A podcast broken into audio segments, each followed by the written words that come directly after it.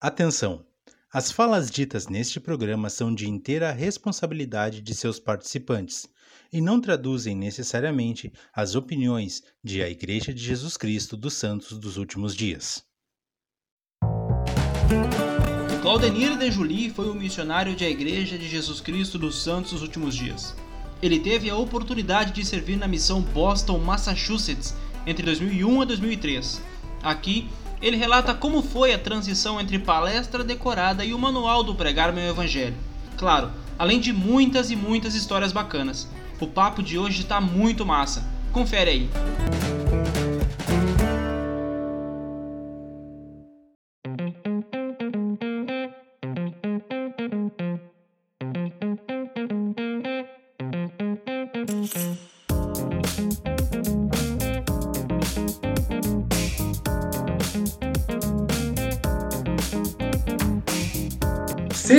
Muito bem-vindos mais uma vez. Esse é o seu podcast, o Plano Alternativo, podcast que é voltado à obra missionária. Hoje é uma alegria muito boa a gente estar com vocês, compartilhando mais algumas histórias a respeito de momentos tão importantes nas nossas vidas e tenho certeza que vocês também vão se assemelhar e vão sentir um pouco do que nós estamos sentindo hoje. Primeiramente, quero desejar Hoje, uma boa tarde, estamos fazendo esse podcast à tarde, então desejar uma boa tarde ao meu amigo e meu companheiro aqui no podcast, o Muniz Júnior. Boa tarde, Muniz, o que, que nós temos para hoje? Boa tarde, Christian, tudo bem? Hoje nós temos uma entrevista com o Claudenir de Julie, ele que serviu na missão Boston, Massachusetts, de 2001 a 2003, e sem dúvida nenhuma tem grandes histórias para nos contar. É isso aí, obrigado, Guriz, obrigado, Cristian, obrigado, Júnior, por me convidar. É uma alegria estar aqui com vocês hoje. É, espero poder retribuir aí o convite com boas histórias para que as pessoas que, que nos escutam aí possam, uh, enfim, se inspirar e possam refletir um pouco sobre essa história aí, lembrar dos seus velhos tempos, né? E aqueles que vão ser futuros missionários possam ter, enfim, é, coisas boas para pensar. Ah, para quem não sabe, o Claudemir ele tem uma importância muito forte na minha vida, porque ele foi meu primeiro presidente dos rapazes. Ele, uh, o exemplo dele uh, me ajudou muito aí para a missão, numa época onde a gente morava lá em Quaraí, não tinham tantos missionários assim naquela época, né? Então, o ato dele ter ido me inspirou muito a, a tomar essa decisão alguns anos mais tarde. Bom, uh, Claudemir, para começar, eu queria conversar contigo um pouco sobre o pré-missão, porque nós descobrimos que, né, naquela entrevista que a gente faz, naquela conversa que a gente tem contigo antes da, da, da entrevista aqui mesmo, a gente acabou descobrindo que tu é um converso. Eu queria que tu contasse para nós um pouco como foi esse processo de conhecer o Evangelho, uh, algumas possíveis dificuldades que tu pode ter tido e, sabe, nos conta como foi esse, esse processo de conversão. Show, Christian. Na verdade, deixa eu te recordar mais um pouquinho. Na verdade, é, eu, o meu primeiro chamado na igreja foi com o professor da primária, tá? Ah, do ramo Santa Lenara, tá? E aí, lá sentados nos bancos, nos bancos da primária do ramo Santa Lenara, estava lá Christian Severo e outros e outros. Lembro das aulas como fosse hoje. Tem uma experiência que. Deixa eu começar com respondendo a tua pergunta primeiro, tá? É, a minha conversão é, aconteceu meio por acidente, na verdade. Eu achei os missionários, estava ensinando os meus vizinhos. Eles tinham batido é, na minha casa perguntando para o meu vizinho um, uns dias antes, e daí eu fui na casa dos meus vizinhos, é, enfim, que eles estavam é, sendo ensinados. A primeira, meu primeiro contato com os missionários eram dois brasileiros, por incrível que pareça, eram dois brasileiros. Isso no longínquo 97, tá? É, em 1997 e eles estavam, enfim, estavam ensinando os, os, meus vizinhos ali. É, meu primeiro contato com eles é, não foi muito positivo, porque eu vi que eram eles, é, os missionários e tal, não sei o que, eles andam fazendo aqui, e fugi, né? Uh, na segunda vez eu entrei direto na casa, e aí não teve o que fazer, me dei de frente, de, de, de frente com os missionários, escutei a palestra, né, na época, a gente vai falar sobre isso mais pra frente, mas enfim, é, eu já ganhei meu primeiro livro de Mormon, aprendi, aprendi sobre Joseph Smith, me desafiaram a ler o livro de Mormon, perguntar se era verdadeiro naquele primeiro dia. É, fui para casa, bem ansioso com aquele livro de Mormon na mão, algo que eh, para mim era uma época interessante porque me identifiquei muito com esse novo nome aí, tal de Joseph Smith. Por quê? Porque eu justamente estava fazendo esse processo muito similar a ele. A idade era semelhante, 15 anos. Estava é, frequentando algumas igrejas também. Estava é, lendo o Novo Testamento. O que eu achei muito confuso, é justamente por uma pergunta X era sobre a Trindade, que para mim era muito confuso essa questão de é, fazer o Pai Nosso, mas era tudo a mesma coisa. Para mim foi, era muito confuso nessa época, estava muito confuso e desisti. Parei de ler o Novo Testamento. Na época a gente ganhava um Novo Testamento na escola, é, e aí foi esse meu primeiro contato com as escrituras, um cinzinho ou azulzinho, aquele pequenininho lá. Provavelmente alguém já deve ter ganho esse, esse livro aí na, nas escolas, tá? Enfim, é, com o livro de Mormon na mão, é, eu li o que foi me proposto, terceiro no F11, e a segunda proposta era que eu orasse, né, me ajoelhei lá ao lado da minha cama e orei. Quando eu comecei a oração, que eu também aprendi que não sabia fazer oração, é, levantei a cabeça para ver se eu ia ver alguma coisa, já que eu estava muito identificado com esse Joe Smith aí, né? De vai que. tá? E isso não aconteceu, obviamente, né? Não aconteceu, mas uh, o sentimento que veio foi bem positivo. Eu ainda tenho meu livro de Mormon, meu primeiro livro de Mormon eu guardo lá, que eu estava lendo de manhã, e estava aprendendo a tomar chimarrão nessa época também. Caiu um pinguinho de chimarrão lá, tá bem marcado o terceiro no F11 por isso, tá? Uh, mas depois disso veio, veio os entraves que acontecem normalmente, né? É, minha mãe disse que não queria saber dos missionários em casa, tive que assistir as demais mensagens é, na casa dos meus vizinhos. Felizmente, é, depois de uma semana que meus vizinhos foram batizados, é, a minha mãe autorizou a eu ser batizado também. E isso começou então o meu caminho dentro da Igreja de Jesus Cristo dos Santos dos Últimos Dias. É, como eu já adiantei na conversa, né, meu primeiro chamado aí é, foi com o professor da primária, logo em seguida. É, eu não sei se foi secretário do ramo ou foi professor da primária, mas é o que me marcou mais, não que o Cristo estivesse presente, nada a ver, né? Mas, enfim, é, é uma, apenas uma lembrança nesse, nesse primeiro chamado, essa minha introdução à igreja, né? Que eu tive que ir para os meus próprios passos, é, enfim, algumas coisas bem marcantes. Uma delas, é, experiências da primária, aulas sobre sobre o Joseph Smith, como ele escondia o livro de Mormon, nesse processo de tradução, foi algo bem marcante nesse processo aí de, de início da igreja e aí culminando. É, uma das coisas que eu decidi logo, né, primeira é, entrada na igreja que eu queria ser um missionário, né? Eu já tinha esse desejo, inclusive um dos missionários que me ensinou o evangelho era no nordestino, né? Então eu queria ir para o Nordeste, é, Mossoró, Rio Grande do Norte. E aí era, um, era o meu desejo, era ir para aí, né? E aí vou contar mais para frente o que aconteceu. Uh, a tua mãe, ela foi batizada um tempo depois ou primeiramente só tu foi batizado na, na tua casa lá? Sim, eu fui, eu fui batizado primeiro, né? Depois o meu irmão pediu para ser batizado, foi ensinado, né? Porque nós tínhamos trocou é, de missionários para sisters e como consequência ele também foi batizado, né? E depois disso a minha mãe foi batizada, sim. É, foi um, um, bem interessante e, e o mais interessante disso tudo que eu tive a oportunidade de batizar minha mãe, né? Junto ah, com, com, amigos nesse mesmo dia aí é, junto com amigos, enfim, é algo bem marcante essa, essa questão. É, sinto um pouco da, da questão dela perseverar, é, de entender é, a conversão, né? Que nós todos falamos que essa conversão ela não acontece de uma hora para outra, leva, alguns leva anos, né? E foi o que aconteceu com a minha mãe, ela não se converteu à igreja, ela se batizou na igreja, né? Mas enfim, é, foi um passo legal, para mim foi uma experiência bem bacana. Ah, legal. Te pergunto porque todo jovem tem, tem seus dilemas, né, antes da missão. E o quanto tu teve de adversidades para poder servir uma missão? E na prática, como tu encontrou as soluções que te deixaram mais livre para ter essa, esse desejo e conseguir servir uma missão?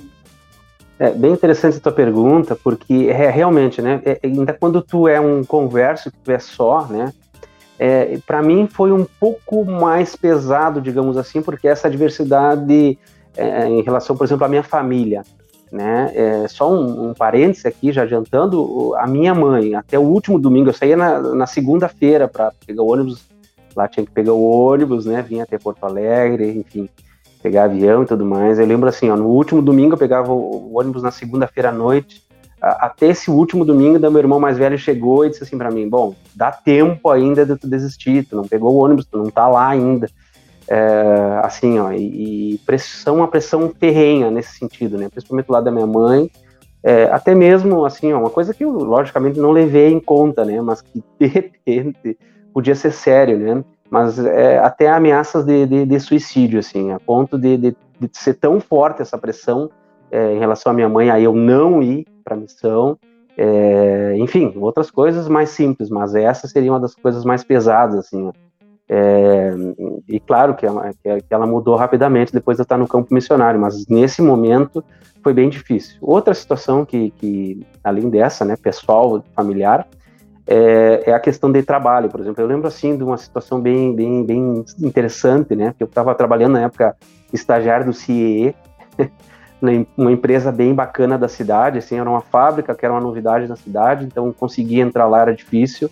Eu consegui através da, do membro da igreja, né, que trabalhávamos quantos nessa empresa, e eu lembro assim, o chefe chegou para mim, bom, é, Claudinei ter, terminou um ano, a gente tem dois caminhos a seguir. É, tu tem renovar esse ano a mais de contrato, ou a gente assinar carteira, né? Tu fica efetivado na, na empresa. E aí a minha resposta foi assim, não, tudo bem, é, eu só tenho um detalhe, né? E depois de, de, de, junho, quando eu completo meu aniversário de 19 anos, eu vou, vou ser um missionário, vou cumprir uma missão. E, e, e aí eles, puxa, mas aí fica difícil, né? Eu não posso assinar carteira para te demitir depois, né? Então vou ter que ter, continuar como estagiário, ganhando menos, né? Do que teus companheiros, fazendo o mesmo, tra mesmo trabalho e ganhando menos. Tem certeza? Digo sim, tudo bem, eu aceito. eu quero trabalhar, mas eu também quero ser missionário. Então, tudo bem. E, e passados dias, né, esse era o tipo gerente da empresa, né, é, passados dias veio o, o, proprietário da empresa, né, é, e, e, e, chegou e falou assim, bah, mas que história é essa aí, que aí para missão? E, eu digo, não, é, é isso então, né, eu vou, é uma coisa que tem decidido, é um planejamento futuro que não tem volta, né, e vai, esse é o caminho. E aí ficou o Missão, né? Meu apelido para esses chefes, para os gerentes, era o Missão. Todo mundo. E aí, Missão, e aí, Missão. ficou uma piada na empresa, enfim, mas foi bem. Eles foram muito legais, inclusive terminou meu contrato. Eu lembro que terminava em setembro. E eu fiquei assim até quando eu quis lá na empresa, e, e teoricamente legalmente, né? Porque eu não tinha vínculo com a empresa. Mas eles me deixaram até quando eu quisesse sair, eu saía, né? Então foi bem, bem legal, bem bacana, algo, uma experiência bem interessante a respeito desse pré-missão aí. Legal.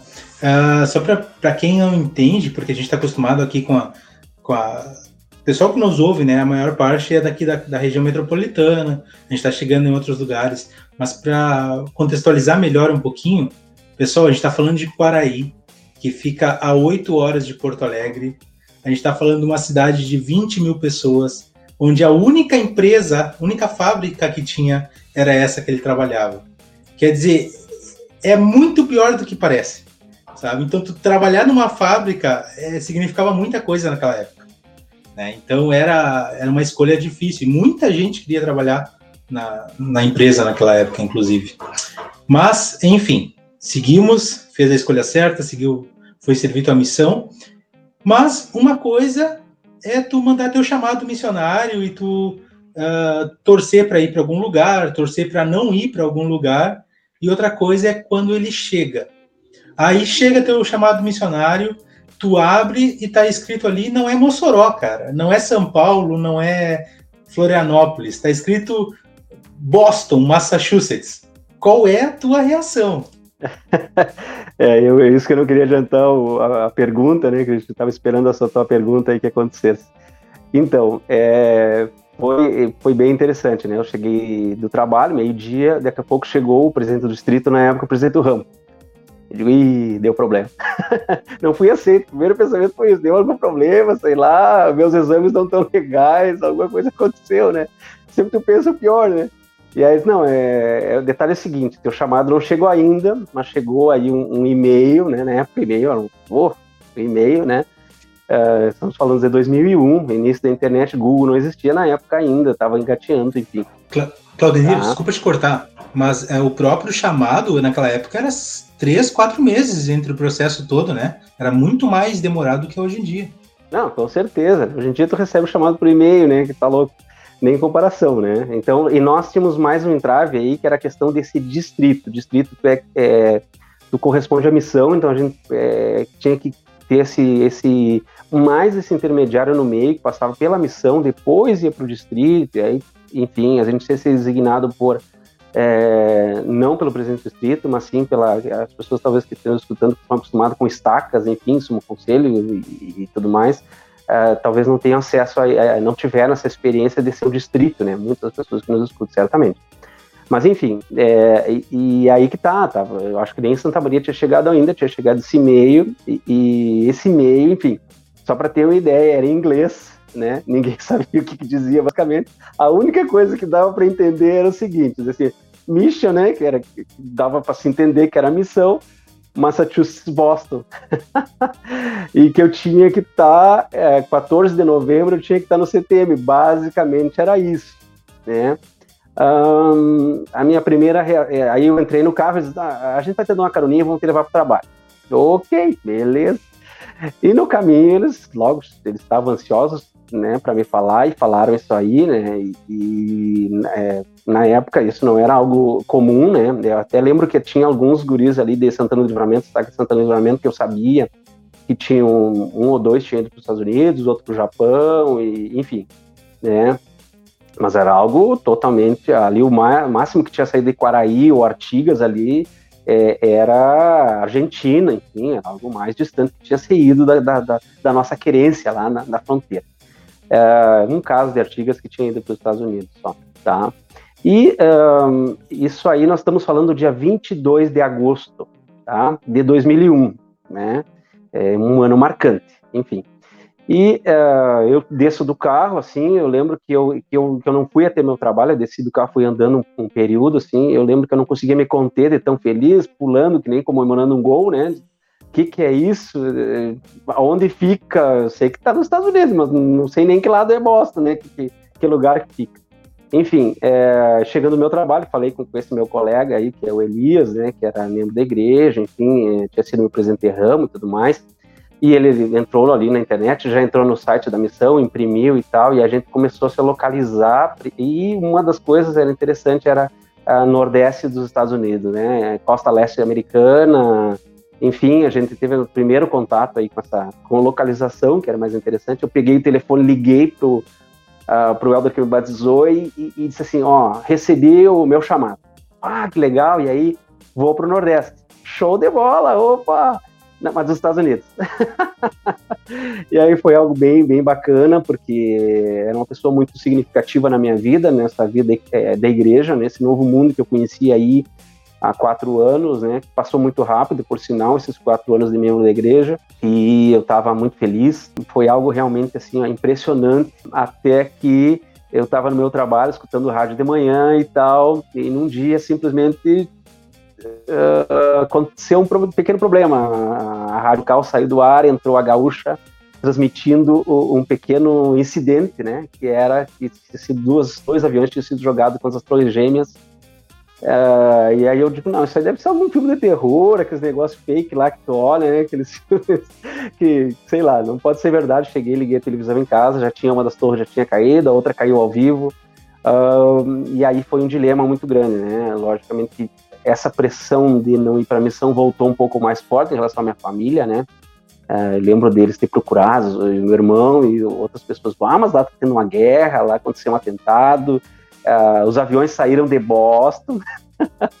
então, é, Boston entrou no cenário mundial aí que eu não conhecia. Enfim, uh, foi algo bem é, diverso, né? Aí tinha, tinha essa questão do, de ir para São Paulo tirar visto, passaporte, esse tipo de coisa que eu não sabia nem que existia, né?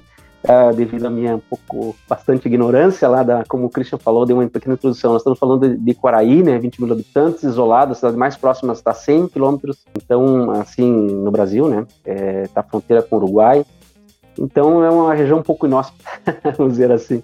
Então, é, mas enfim, é, foi tudo correndo dentro do, do, dentro do possível, né? É, a questão da, da, língua também, né? Foi um choque, né?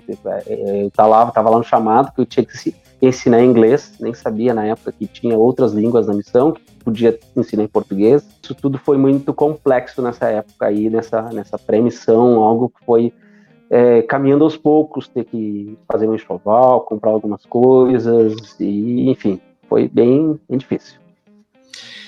E já falando sobre a missão, Claudenir, uh, certamente a região de Boston é maior que a região oeste do Rio Grande do Sul. Como foi o choque de realidade e, mais exatamente, nos conta sobre como foi a tua primeira quinzena no campo?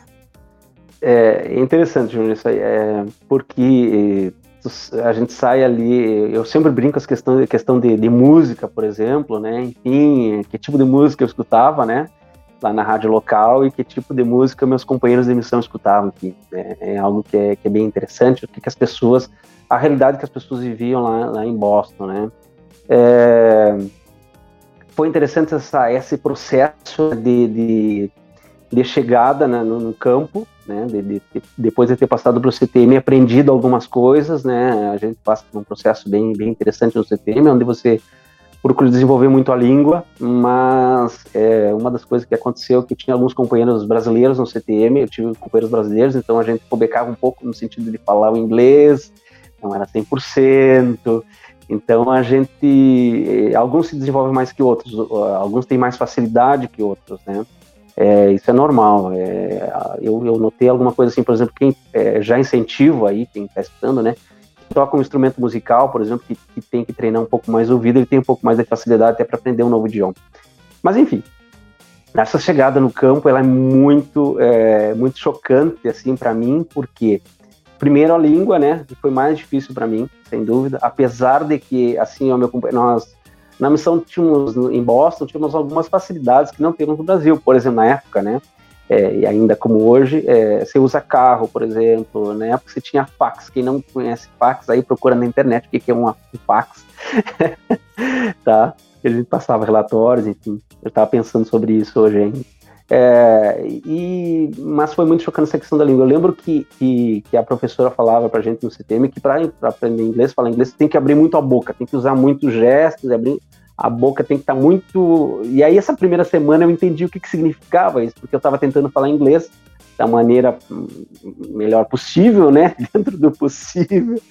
E eu lembro que, assim, no final do dia, eu lembro que eu chegava em casa e me doía muito a mandíbula, né? E era essa uma, uma das consequências que teve logo no começo.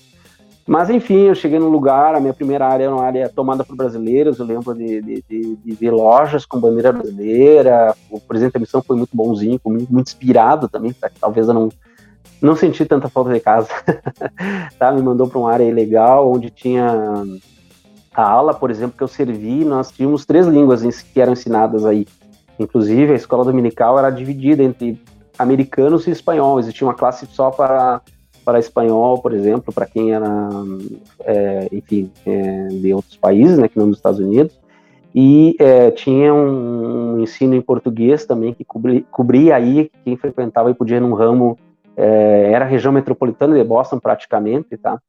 E, e, muito próximo, podia ir em Boston se quisesse assistir o ramo, tinha um ramo português, hoje, hoje na minha área, minha primeira área, hoje tem um ramo em português também. Então, sim, foi um pouco chocante, assim, ó, totalmente diferente daquela minha realidade que, que, que, eu vivia. Só, só em ter acesso a um carro já era algo interessante, a, a um carro automático já era algo totalmente fora da minha realidade, né? Eu não sabia dirigir, nem nunca tinha chegado perto muito de um carro também, né? Uh, e isso foi bem interessante, né? Na época, o presidente da missão não permitia que a gente tirasse carteira de motorista lá nos Estados Unidos também. Poderia, poderia tirar também se quisesse. E, mas enfim, é, foram aí dois anos de, de, de, carona, vamos dizer assim. Legal. É, a alimentação deles é muito diferente daqui da Sul, creio que seja, mas gostaria de ouvir um pouco sobre isso também. Sim, sim, é bem diferente, né? Eu lembro assim dos primeiros, ah, primeiro, né? Lá na missão, lá nos Estados Unidos, a gente não almoça na casa dos membros, a gente janta na casa dos membros, apesar de ser uma janta mais cedo, assim, na porte seis horas, 5 e meia, 7 horas, né? O pessoal chega do trabalho e, e janta. O, todo mundo, assim como em alguns lugares é a realidade, né? A pessoa não vai para casa para almoçar e faz só um, só um lanche, né? E, e segue trabalhando. Enfim. E... e, quando, e quando chegava meio-dia lá, o que que tu. Bate, de tu bateu uma fome danada em ti, né? É, é, verdade, porque no CTM, como todo mundo sabe, a maioria do pessoal sabe, a gente come, come muito, tudo que é, tudo é desculpa para comer, tem a lancheria, lá tinha uma lancheria enorme no CTM, é, de provo, é um, é um negócio assim, descomunal, assim, no lugar, é, é, imagino até que esteja até maior, não, ou não utilizado hoje em dia, mas é até, até maior, né, é, pelo crescimento do, dos missionários que houve, mas, assim, a gente tinha, comia toda hora, enfim, quando chegou no, no, no campo, para mim foi bem difícil, realmente. Eu lembro que o meu primeiro, assim, bom, o que, que eu vou comer, né? Porque é, é uma cultura diferente tu ser missionário também, né? Porque eh, tu, a, tua alimentação ela tem que ser um pouco racionada, vamos dizer assim, né? Porque tu tem que tu, ali tu compra comida para uma semana ou dificilmente compra para o mês. Nós temos o PIDE, né? Então tem que adaptar dentro de uma semana. Não sabia nem o que comprar, o que, que tinha para comprar. É, isso é um, é um, detalhe importante. Você tem pais é, escutando também, né? Eu, quem foi missionário aí que, que sabe mais ou menos pode ensinar seus filhos, né? Mas, enfim, às vezes tem que preparar o filho, tem, tem que dar corda pro cara. O cara tem que ir no supermercado saber o que tem que comprar, né? Eu nunca. Eu ia acompanhar a mãe, tinha que carregar as compras, não comprar. então, é até isso, né? Até isso. Não sei se vocês passaram por isso aí também. Mas é interessante, porque tu não sabe nem o que comprar, né? Tu vai no supermercado, tá, eu tenho que, tenho que tomar leite e tem que comprar um chocolate, e, enfim.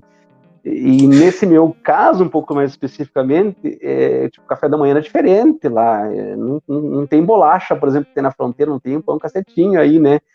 E aí? Como é que faz? Como é, é que faz? Então, não tem a mãe para cozinhar, né, cara?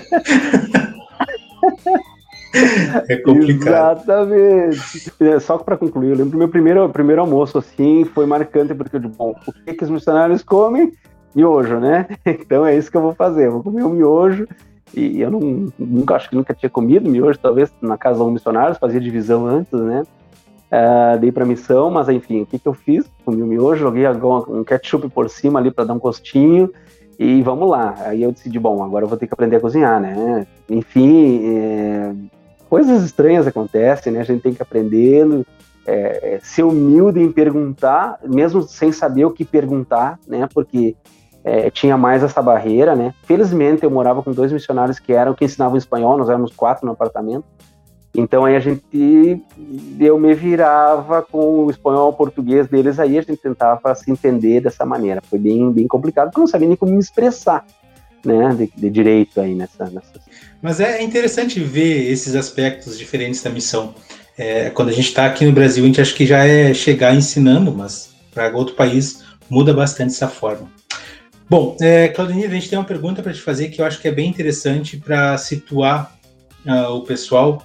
Tu teve a oportunidade de participar ativamente, tu vive, vivenciou mesmo um dos eventos que mais impactaram, uh, de uma escala global, inclusive, a respeito do proselitismo na obra missionária, que foi a mudança das palestras para as lições, o implemento do pregar o evangelho, que até então não, não tinha um manual, acredito eu, tão completo a respeito da obra missionária. Eu queria que tu conversasse conosco um pouquinho sobre isso, explicando o que tu sentiu, como foi essa adaptação, quais as principais dificuldades, algo assim do tipo. Foi é, porque assim, né? Desde o CTM tu vinha com, com as palestras, precisava decorar, isso aí era algo que, que, é, que, é, que é tomado da gente, enfim, é, precisa ter isso aí, cumprir uma, uma é, na época precisava cumprir um determinado prazo, enfim, era uma das perguntas que o presidente da missão fazia com a gente, né? Bom, tem que estar com a palestra decorada, tem que ser daquela maneira, o ensino tem que ser daquela maneira. Tu não tinha muita flexibilização, né?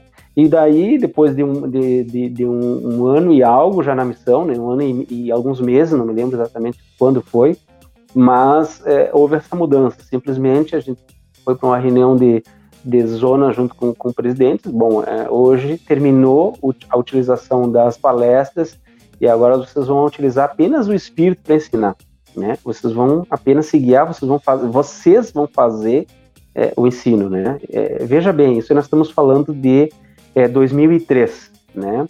é, é, esse ensino chegou à igreja geral, é, método de ensino, assim, ah, em 2020, né, onde vem, vem, vem e segue, ou seja, houve uma grande, começou com o como tudo sempre começa com, com os missionários, né, que são os cobaias aí, enfim, de todo esse processo, então, para mim, foi uma grande mudança, né? Porque aí a gente é, tinha que adaptar o ensino. Claro que depois veio pregar o meu evangelho, já depois, quando eu estava em casa, já alguns meses depois que eu estava em casa, me apresentaram pregar o meu evangelho ainda em inglês, né? Ou seja, para os americanos ia ser mais fácil, para os brasileiros e demorou mais uns meses ainda para receber o pregar o meu evangelho.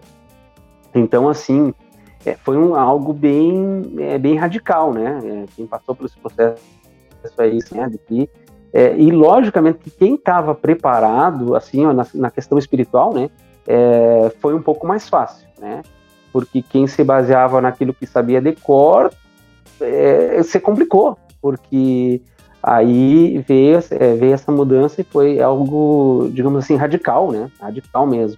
E a gente vê a questão da revelação nesse, nesse sentido aí, de que é, realmente, né, a gente precisava, o mundo estava mudando, né?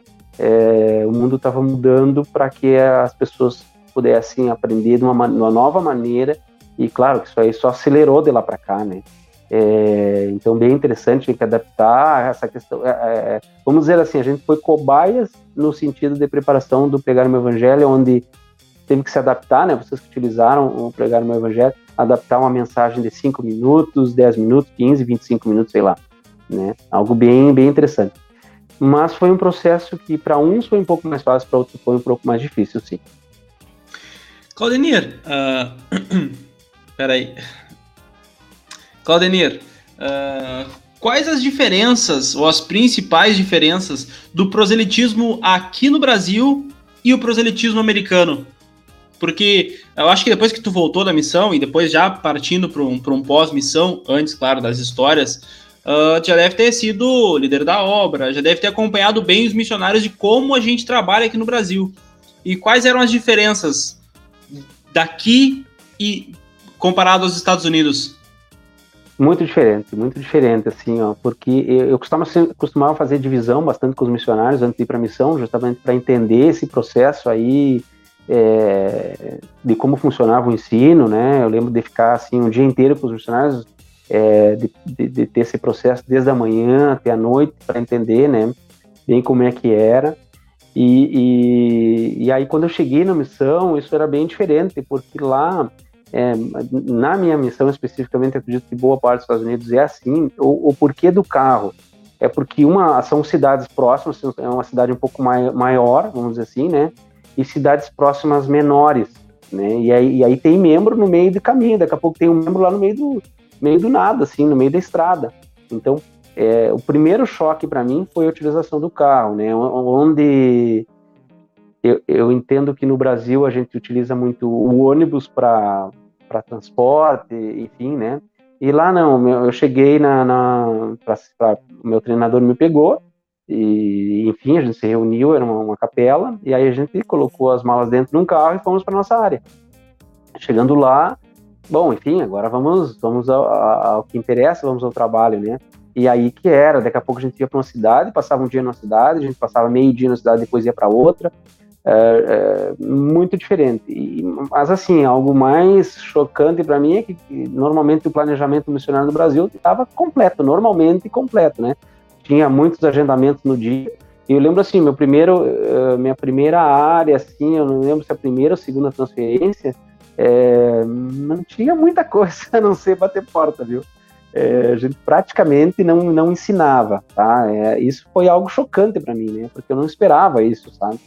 É, de tu não ter um compromisso marcado. Isso era uma vez, duas vezes por dia, às vezes tu tinha alguma coisa, uh, mas era muito difícil. Eu lembro que meu treinador foi duro comigo porque me largou para bater porta justamente num bairro judeu. É. então a situação não foi muito fácil tá, mas assim, enfim, aí, é, nesse primeiro momento é, eu tinha um estilo de proselitismo, depois em segundo momento, na segunda área, que aí sim foi em Boston, é, realmente região metropolitana de Boston, onde não, não se utilizava carro, tu utiliza metrô, ônibus, essas coisas assim, e, e aí a gente tinha que contatar pessoas na rua, né, tinha uma meta de contato, E, e desses contatos saíam as futuras, é, né, o futuro, o, ensino futuro. E a gente dependia muito dos membros, né, da referência dos membros, era basicamente isso. E eu, por exemplo, só fui ter meu primeiro batismo depois de 12 meses na missão. Né? Então, isso aí que é algo para um brasileiro inimaginável, né? Tá louco, acabou a missão do brasileiro. Volta para casa, né, deu. ah, o pior missionário do mundo. né? E, e, não funciona assim, né? Não funciona assim. Lá é, é, algo bem difícil. É uma das missões que menos batizava, talvez, é, por, por, por uma, certa, uma certa cultura é, do local e tudo mais, enfim. É, cheguei lá também bem numa época de, de escândalos de pedofilia da igreja católica, no caso, e mesmo assim isso aí não interferiu no nosso, no nosso ensino. As pessoas tinham a tradição e, e pronto, era aquilo, né? E isso foi algo localmente, assim, é, é uma questão cultural, como há em alguns lugares, né? Ainda aqui no Brasil existe esse, esse tipo de cultura em alguns lugares, né? E, enfim, é, faz parte e a gente tem que se adaptar a isso fazer o melhor possível. Muito bem. Uh, Claudenir, conta para nós. Eu, a gente sabe que a, já tem contado alguns relatos aqui a respeito da, da tua missão, e a gente sabe que tem muita coisa engraçada e muita coisa espiritual que acontece durante a missão. A gente gostaria que tu relatasse para nós uma história, não precisa ser a mais engraçada, mas uma história interessante que tu tenha para nos contar sobre o teu período missionário e uma história que também, de maneira espiritual, tu lembra com carinho. Assim, histórias engraçadas sempre tem, né? Enfim, é, eu lembro assim de, de duas ocasiões, assim. A primeira delas é justamente no avião, né? quando o comissário de bordo chegou é, pedindo para mim em inglês o que, que, eu queria comer. e eu digo assim, bom, comida sempre é bom responder um sim, né? Eu falei um yes. E aí ele olhou ficou me olhando, o cara, o cara de trás me tocou no ombro e disse assim, ele tá perguntando se tu quer bife, se tu quer peito de frango, se tu quer uma terceira opção lá. Eu digo, ah, tá, tá, eu quero isso, né? Então yes, foi algo... Mandou os três logo de uma vez aí. Tinha que escolher, que droga. Ai, ai. Esse foi algo bem, bem, bem chocante, assim, pra mim, muito... Hoje eu lembro com... engraçado, na época foi constrangedor, né? E, e, depois eu lembro, assim, no segundo momento, eu lembro do, do, do, meu companheiro, não sei se foi, acredito que foi meu treinador, sim, tinha uma irmã e ela tinha uh, dois Rottweiler, né? Dois é, duplamente qualificados, né? Os pretões lá. E, e, e, ele, nós entramos na casa da irmã, fomos fazer um projeto de serviço, alguma coisa assim, não lembro. E, e ele pediu para eu entrar na frente, porque ele já sabia o que ia acontecer, né? E daqui a pouco vem aqueles dois bichinhos carinhosos assim na minha direção, pularam em mim. Nossa. eu fiquei imaginando, bom, acabou, né? Bom, foi bom ser missionário, foi bom ser uma pessoa que. Imagina, dois Rottweiler, né? Não ia sobrar muita coisa para contar a história, né? E aí, na verdade, eles eram umas criançonas, né? Então, bah, eu tenho foto ainda para contar, os dois sentadinhos do meu lado, lá quietinhos. Acredito que eles eram super treinados, né? é, foi algo assim bem, bem engraçado mesmo. Eles, é, nem, eles, nem, eles nem sabiam a força que eles tinham, né? Se eles é. quisessem. Com certeza, não, não, não sabiam nada disso. Um, então, assim, ó, é, e a questão espiritual, eu lembro dessa situação um, em que eu vinha de, de, de várias situações é, vividas na missão. Eu queria compartilhar duas, assim, que, que é uma primeira delas foi nessa minha primeira área, em que é, nós recebemos um telefonema que a gente precisava estar na capela, numa uma certa capela, nós íamos ter uma reunião geral da missão na sexta-feira, isso era na quarta, por exemplo, e que a gente precisava estar tipo 5 horas da tarde lá em jejum e tudo mais, que íamos ter uma visita de alguém importante. Né? E, e aí a gente foi, é, a gente soube no dia, tipo meio-dia na sexta-feira, que ia vir na época né, o presidente Hinckley, que era o profeta, Elder Packer, que era o presidente do Quórum dos Doze, e, Elder Didier, que era um, 70, enfim, é, é, e além de Elder Zwick, que era presidente da área, né? É, então foi uma, uma, reunião muito espiritual, onde a gente confesso que quando eu fui para a missão, é, lógico que tu vê, né? Falar muito isso sobre conhecer os líderes, né?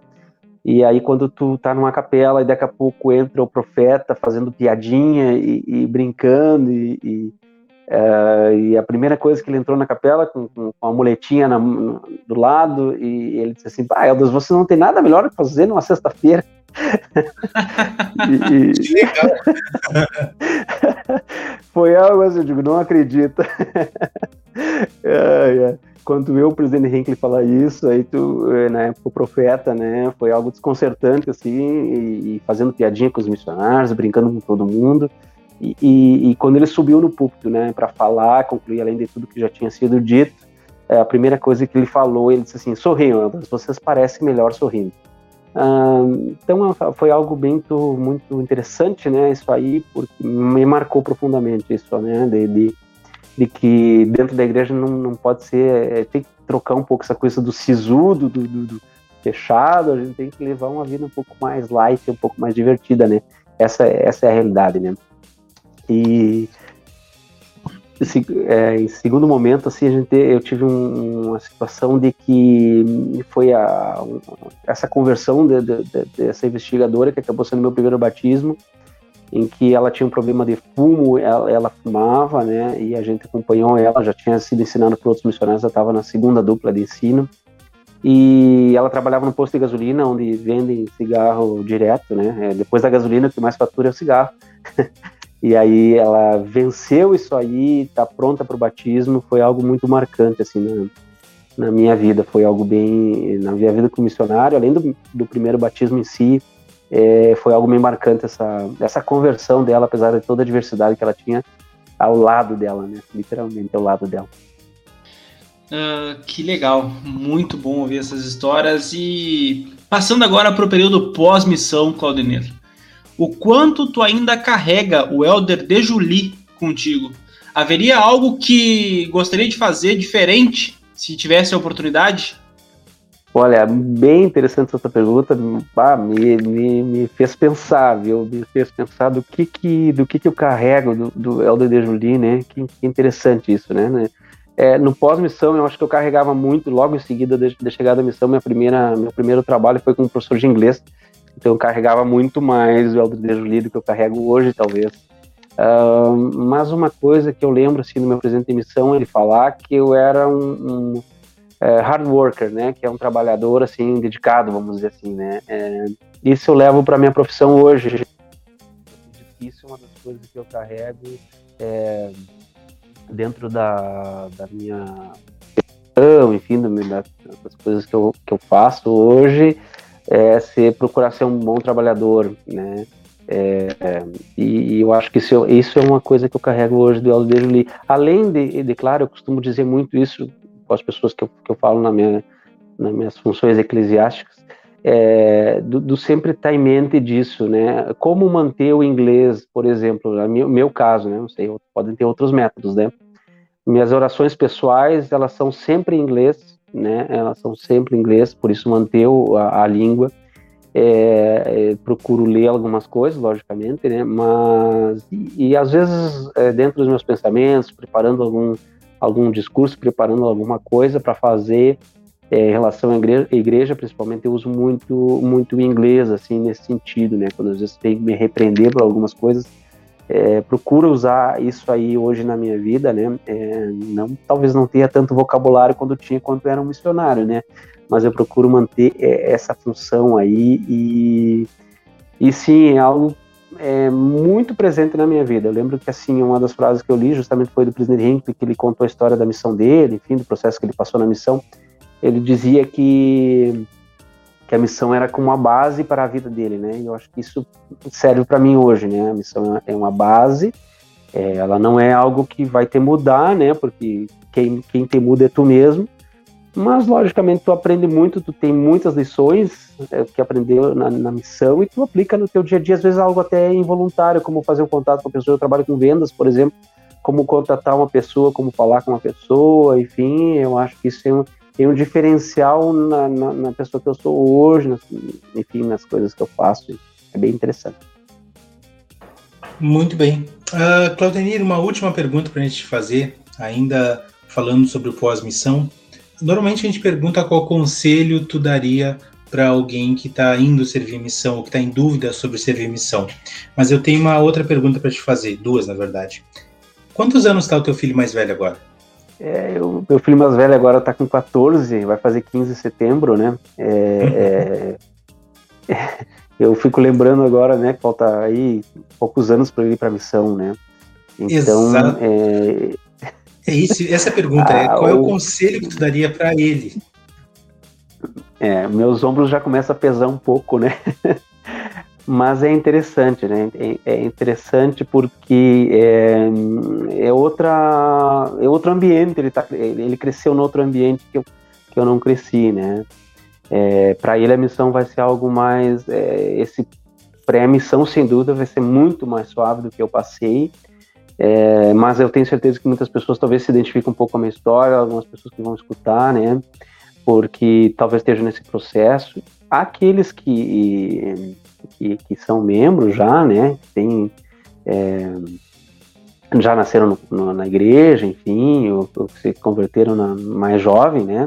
O, o, conselho principal que eu dou é assim, ó, é, é, é algo que hoje tanto para os, os rapazes quanto para as meninas é algo que deve ser muito, é, muito planejado e, e, e assim como um, um, pai ou uma mãe querem um filho, eu acho que pro pro adolescente eu acho que tem que querer também essa essa ida para a missão. Eu acho que ele tem que ser como um, é, uma etapa da vida, sabe? Algo muito importante que a gente precisa passar, é, porque é, ele vai ser algo que vai ser um, um divisor de águas, né? Eu acredito que, que aconteceu para mim, é um divisor de águas na nossa vida, é, porque a gente vai ter sempre aquela lembrança, vai ter sempre. É, a gente observa muitas coisas na missão, vê muitas coisas, são, são muitas e muitas e muitas coisas. Eu não vou, talvez não guarde tudo, mas muita coisa tu vai poder aplicar na, na tua vida familiar, na tua vida profissional, na tua vida. Enfim, é, é algo muito, um, muito importante a missão. É algo que é, é um divisor de água na, na, no sentido de vida, sabe? Que é, tu sai daquele período de adolescência ali, ah, onde daqui a pouco tu não tem tantos compromissos, tu vai para a missão, tu amadurece muito na missão, é, em vários sentidos, né? E depois é, é, aplicar aquilo ali, né? Aplicar aquilo que, que é ensinado, aquilo que aprendeu, é, e para a vida, né? Até eu costumo dizer que até te ajuda, te ajuda em algumas situações, te ajuda a escolher um, uma profissão, te ajuda, enfim, não é algo definitivo, mas ela vai é, vai ser algo que vai ter, fazer diferença no futuro, né? Olhando para trás nesses, nesses anos aí e tal, eu faço, é, esse ano faz 20 anos que eu recebi meu chamado, né? Puxa vida, faz muito tempo. Então, é algo que é bem, é, bem interessante, sabe? É algo que vai tra trazer muitos frutos, muitos frutos positivos, né, na tua vida, que, que vai te beneficiar enormemente, né? Vale a pena o sacrifício, né? É, algumas vezes a gente fica nessa dúvida, alguns talvez vão escutar, estão na dúvida entre fazer a faculdade e ir para missão. É, meu conselho é vai para missão, porque vai te ajudar na tua faculdade. Porque às vezes na é, vai te ajudar no, nessa, nessa, no teu estudo, até forma de estudar, enfim, né? É, na missão a gente estuda muito, então é até isso, né? Tu vai identificar ah, o que, que me ajuda mais. Eu escrevo, me, aprendo escrevendo, aprendo escutando, enfim. Até isso tu, tu aprende a te reconhecer, né? E treina um pouco a tua mente para isso, né? Para o pós uh, pós missão, eu acho que é, que é interessante. Nada contra quem fez a faculdade e foi para a missão, tem, tem, alguns amigos, né, que fizeram esse processo também, também ajuda muito, né, mesmo que tu vá um pouco mais tarde, não é errado. O importante é tu ir, porque também a tua faculdade vai te beneficiar na tua missão também, vai ter o, o vice-versa nesse sentido, né. Ele vai, vai trazer benefícios a, tu ser um melhor missionário, enfim, tem algumas, algumas vantagens nesse sentido também. Interessante como a missão ela, ela te ajuda em, em todos os aspectos da, da vida, né? E tu comentou que é, que é vendedor hoje. Eu tenho certeza que a missão ela foi uma faculdade para ti, porque na missão tu começou a desenvolver falar em público, falar com pessoas, uh, saber quando ela está interessada ou quando ela não está interessada. Então, tu aplica diariamente as coisas que tu aprendeu lá, né? Ou, ou tô errado? É, tá certíssimo, é, isso é, é, perfeito, né? Tu vê o timing das coisas, né? Tu tem essa sensibilidade de, de, de, observar as pessoas, sim, né? Com certeza. É, na minha profissão eu uso todo, todo o padrão missionário, né?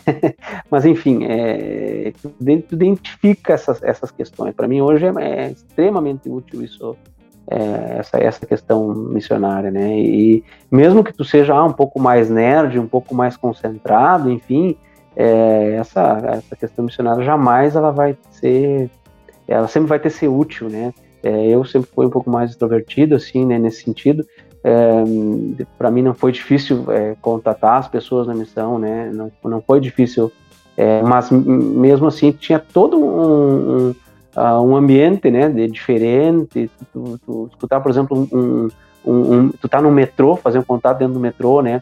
É, ou dentro do é algo que, né? Em Paraí mal andava de, de trem, de, de, de, de, trem, de ônibus, né? Imagina de metrô, né? Enfim, é, então fazer um contato aí, e, e, e, mas enfim, é um, algo que, que, que, eu, que, eu, que eu, eu disse assim, eu acho que jamais vou passar por algo tão difícil. Eu lembro da minha, da meu último dia, assim, eles levam a gente para o centro de Boston, enfim, para ter a, a, última despedida, enfim, e tal. A gente vai fazer um, fazer um tour, assim, rápido, né? E, e eu lembro de contatar uma pessoa no, no ônibus, que eu, eu queria ser missionário até os últimos minutos, né? E, e eu lembro assim de que a pessoa foi bem, bem estúpida, né? Bem estúpida comigo. Era uma realidade da, era, como eu disse, falei a questão cultural, né? Da, das pessoas, né? E eu fiquei, eu lembro que eu disse para ela assim, bah, muito triste de ter essa última lembrança. Tô saindo daqui, voltando pro meu país, é, de ter alguma, de ter um tratamento assim, né? É, eu disse assim, acho que eu nunca vou ser tão mal, é, digamos assim, não maltratado, né? Mas não ser reconhecido por aquilo que eu estava fazendo. Ah, então, é, tudo se torna um pouco mais fácil. Né? Para mim, hoje, independente da situação que eu esteja, é, numa negociação, num contato de. Porque tem a questão do companheirismo missionário, né? É, de ter um colega de trabalho difícil de lidar. É, talvez nunca vai ser tão difícil, porque eu sei que eu, seis horas da tarde, vou bater meu ponto e vou para casa, né? E com meu Exatamente. Exatamente. O teu, o teu colega de trabalho é difícil só no trabalho, né? Exato, então bem tranquilo, né? Bem tranquilo, né? Vou bater meu ponto, vou para casa e deu, né? E, e, na missão não tinha isso, né? Tinha que levar o companheiro para casa. Então, de preferência, levar ele para casa, né? É, então, bem, bem, bem interessante isso aí que tu, tu vai aplicar na toda a tua vida, né? Não, não é desmerecer essa que, as pessoas não se assustem com isso, né? É, porque hoje em dia a gente é, vive uma situação que qualquer coisa que a gente se estressa, a gente é, pede para sair, né? É, mas na missão é algo que a gente deve é, realmente, é, por uma causa maior, né? Tu enfrenta qualquer dificuldade. A resiliência, né?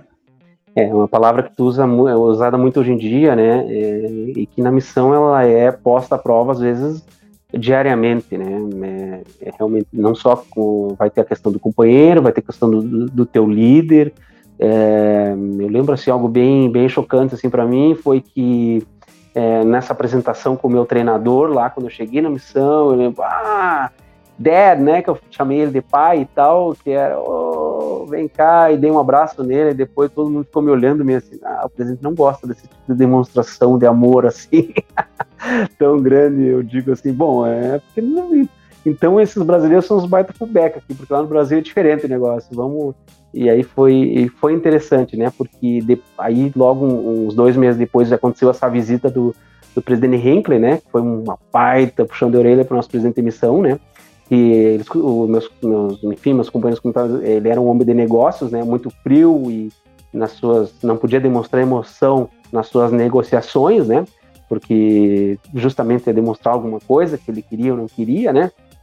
Então, é, na missão era diferente. Foi interessante porque logo na, na próxima reunião de, de, zona que a gente teve com ele, com o presidente, ele já exatamente teve essa mudança, né? Depois da visita do presidente Hinckley, ele buscou essa, essa mudança de, de, comportamento dele. Então foi algo, não que eu estivesse me achando, né? Mas é, foi algo que, que foi algo interessante.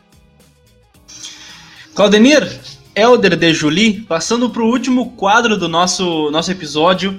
É, agora não tem, não tem como escorregar, é, é, pensa rápido, a primeira coisa que vir na tua mente, tu responde para nós, tá bom? Essa é a parte que a gente não manda para os nossos entrevistados, justamente para criar esse, esse clima de tensão no ar.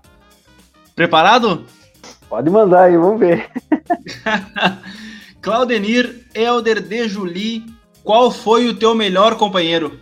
O melhor companheiro é Elder Anderson, é, ele é de, de Utah, assim, nós somos, ele era, eu considerava ele um gurizão, né, é, ah, um cara muito bacana, assim, de trabalhar, suave na nave, como a gente diz, né, a gente fazia o trabalho que tinha que fazer, e, e que era o nosso trabalho de, de ser um missionário e, e pronto, né, é, bem, bem bacana, muito, muito legal ele, foi muito bom trabalhar, e eu acho que foi o companheiro que eu mais fiquei na missão também, então, fui muito abençoado nesse sentido. Qual foi a tua melhor área? Um, melhor área, eu acho que foi difícil, todas foram boas, mas eu diria que foi Newport, Rhode Island, que é ao sul, de, é, um, é, um, é o menor estado do. do é, eu, eu, servi em três estados, servi em Massachusetts, servi em, em Rhode Island, que é, um, que é um estadozinho micro, tipo, que nem o Sergipe brasileiro, assim, é bem é, eu servi inclusive numa ilha, tipo Florianópolis, assim, algo turístico, é, onde existiam as mansões, é, é era o lugar de férias dos, dos seriam milionários na época, hoje bilionários de, de, Nova York. Eles tinham, cada um tinha uma mansão lá, tipo os Rockefeller tinha uma mansão lá, onde passavam verão, enfim, coisas estratosféricas, assim, coisas. Que nojo, bah, né? Não, tá louco.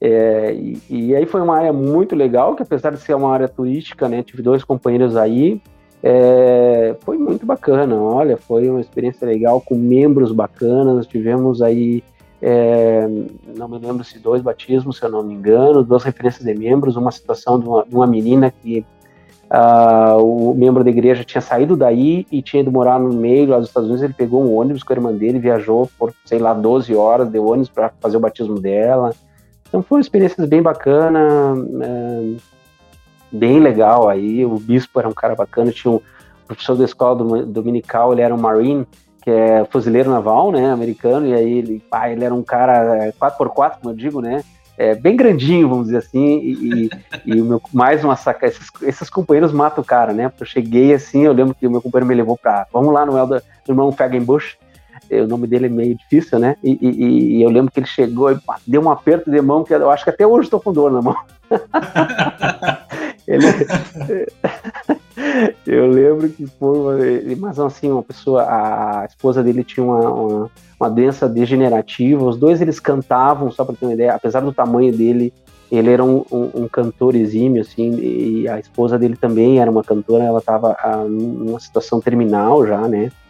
Pessoas especiais, assim, me marcaram muito nessa, nessa área aí, um carinho muito grande. Além de uma família brasileira que até hoje tenho contato com eles aí, é, gente boa pra caramba. Foi nessa área que tu tirou uma foto com dois porta-aviões? Eu acho que era um porta-aviões lá. Isso. Muito legal, hein? Exatamente, aí tinha uma base da Marinha. Base da Marinha aí. Exato. E um deles parece que não tinha dado certo. Só para ter uma ideia, o, o, negócio era enorme lá e tinha, não, não, tinha dado certo, sei lá, eles construíram, não, não sei se pegou fogo, alguma coisa assim. Aí virou escola, sabe? Era lá que eles treinavam e tinha muitos membros da igreja que eram Marines, que eram estavam aí para treinamento, muitas, muitas pessoas. Era uma área que não era muito volátil, assim, trocava muitos membros por causa disso, porque o pessoal ficava lá, tipo, seis meses para um treinamento, saía, então, muita gente que eu conheci, algumas pessoas que estavam, enfim, vinham de, de, de, missões, assim, chegavam lá, estudavam um pouco, saíam. É bem, bem interessante esse lugar. Tive a oportunidade de ir lá, com a, a gente tinha um responsável pela, pela pizzaria dentro da, da base, lá era, era membro da igreja, de, filipino, e ele fazia, a gente fez um jogo dos missionários contra os estrangeiros que vinham lá fazer treinamento também, bem, bem bacana, foi, foi uma experiência bem legal aí. Como lá era janta, a pergunta vai ser alterada. Qual a melhor janta que tu teve na missão Massachusetts? Massachusetts? Olha, é... tanta coisa boa, assim, diferente, né? Eu lembro, assim, do, uh, voltando um pouco atrás na questão do, do, dos almoços, assim, os burritos, comida mexicana, é, é, comida chinesa, americana, né? Que eles disseram, não, chinês não come esse negócio, não, isso aqui foi uma adaptação que eles fizeram. É, eu lembro assim de ir para um restaurante tailandês É, e, e, ou a churrascaria mangoliana, que eles chamavam, que era um churrasco ali. E, e eu lembro dele nesse restaurante tailandês, assim, tinha uma pimentinha do lado, e eu já estava um pouco adaptado com a pimenta, comia muita pimenta lá. É, mas dessa vez não deu, não. O negócio era, era, pá, era forte. Né? E, mas assim, a, eu lembro que um irmão me perguntando na minha última área, né, que tá saindo, oh, o que, que quer comer num negócio diferente, assim, que tu gostaria de comer? Eu, ah, eu vou pedir, vou pedir algo chique, né? Vou pedir algo grandão, né? E aí eu pedi para comer lagosta, assim, eu já tinha comido, né? Tinha ido pra, tinha uns irmãos meio abastados que se nos levavam para restaurantes, né? Ah, nojento. Já tinha comido. e aí eu digo, bom, isso aí talvez é uma coisa que eu não vou voltar a comer tão cedo, né? Enfim, tal. E aí pedi pra comer Em Guaraí talvez eu não vou comer, né? as, é verdade. As lagostas então, de Guaraí não são muito boas, né? são diferentes um pouquinho. é, é, é, sei lá. verdade. Então, assim, foi sem dúvida aí o, o, prato que eu mais, assim, não vou te dizer, é, o gosto é, é diferente, né? Não é aquela coisa assim, ah, não é como o churrasco de uma costela, né? Ou uma picanha e tal, mas enfim, é, é algo para mim foi algo marcante justamente por essa questão aí, né, que foi me oferecida essa opção, né, eu tomei logo algo bem diferente, né. Sim. E qual a janta que não desceu de jeito nenhum? Olha, por incrível que pareça, foi um prato brasileiro é, ah. que eu não consegui terminar. Não consegui terminar de comer. Até comecei, enfim, Coca-Cola para ajudar e não deu. É, foi um que prato que era? nordestino. Não sei exatamente o nome, até hoje eu me pergunto exatamente o nome, mas foi algo é, foi algo marinho com muito água de coco e leite condensado, leite creme de leite não sei exatamente é, como é que era o nome, eu tenho medo de dizer e errar, né? Alguém vai saber aí, vai me chamar assim, ah, mas como não gravou o nome do prato? É porque eu não gostei de mesmo. isso aí, de falar não é o problema. É, é. Era um prato, assim, ó, é... que, que, enfim, um prato nordestino, era um irmão nordestino, né? Ele fez, assim, e não sei exatamente qual era o nome, mas era, era algo, algo do mar, assim, é, e por incrível que pareça, até a sopinha de, de da irmã vietnamita, que era só parecia uma, um, um, um, agora é, não lembro agora o nome, mas é, é só um, era água com, com um negocinho verde ali dentro, ali parecia um, um boldo ou louro. Era uma sopa de água. Foi, mas é basicamente isso, tá? Mas essa, essa comida do irmão não deu, era muito forte, muito forte. Fiquei muito triste, né? Porque um brasileiro, ele imaginou que eu eu, tá, vamos experimentar para ver. E eu acho que eu e meu companheiro não conseguimos comer, não, não deu certo. E tem, a, além do gosto não ser bom, é, é, a expectativa que tu cria antes, né? Ah, vou comer uma comida da minha terra, né, cara? Mas enfim. Uh, de Julie, missão Boston, Massachusetts, em uma palavra. Desafio. Né? Primeiro, para mim, foi é um desafio, desafio enorme, é, porque é, essa, é, essa é a palavra, né? Realmente, porque por que desafio? Assim, porque foi em todos os sentidos, né? É, língua, lugar, pessoas, é, enfim, é, a roupa, neve, que, que, que para te olhar na TV é muito lindo, né? Que maravilha, aquela neve, vou fazer anjos de neve, escrever meu nome na neve. Mas quando você é um missionário contatando no meio de uma nevasca com seu companheiro saindo sangue pelo nariz, não é muito interessante. então, assim, é um grande desafio, grande desafio é, na minha vida, assim, algo que é, até sinto hoje, assim, eu digo assim, às vezes o cara, é, a gente reclama de algumas coisas, mas eu, eu não deveria reclamar de nada nessa vida, não. Perfeito, muito obrigado, muito obrigado pelo teu tempo, por ter concedido essa entrevista maravilhosa, ter contado um pouco da tua história, do pré-missão, como conheceu a igreja, quais foram as tuas maiores dificuldades e as tuas bênçãos na missão e como ela ainda ela reflete no teu trabalho, na tua vida e na vida da tua família.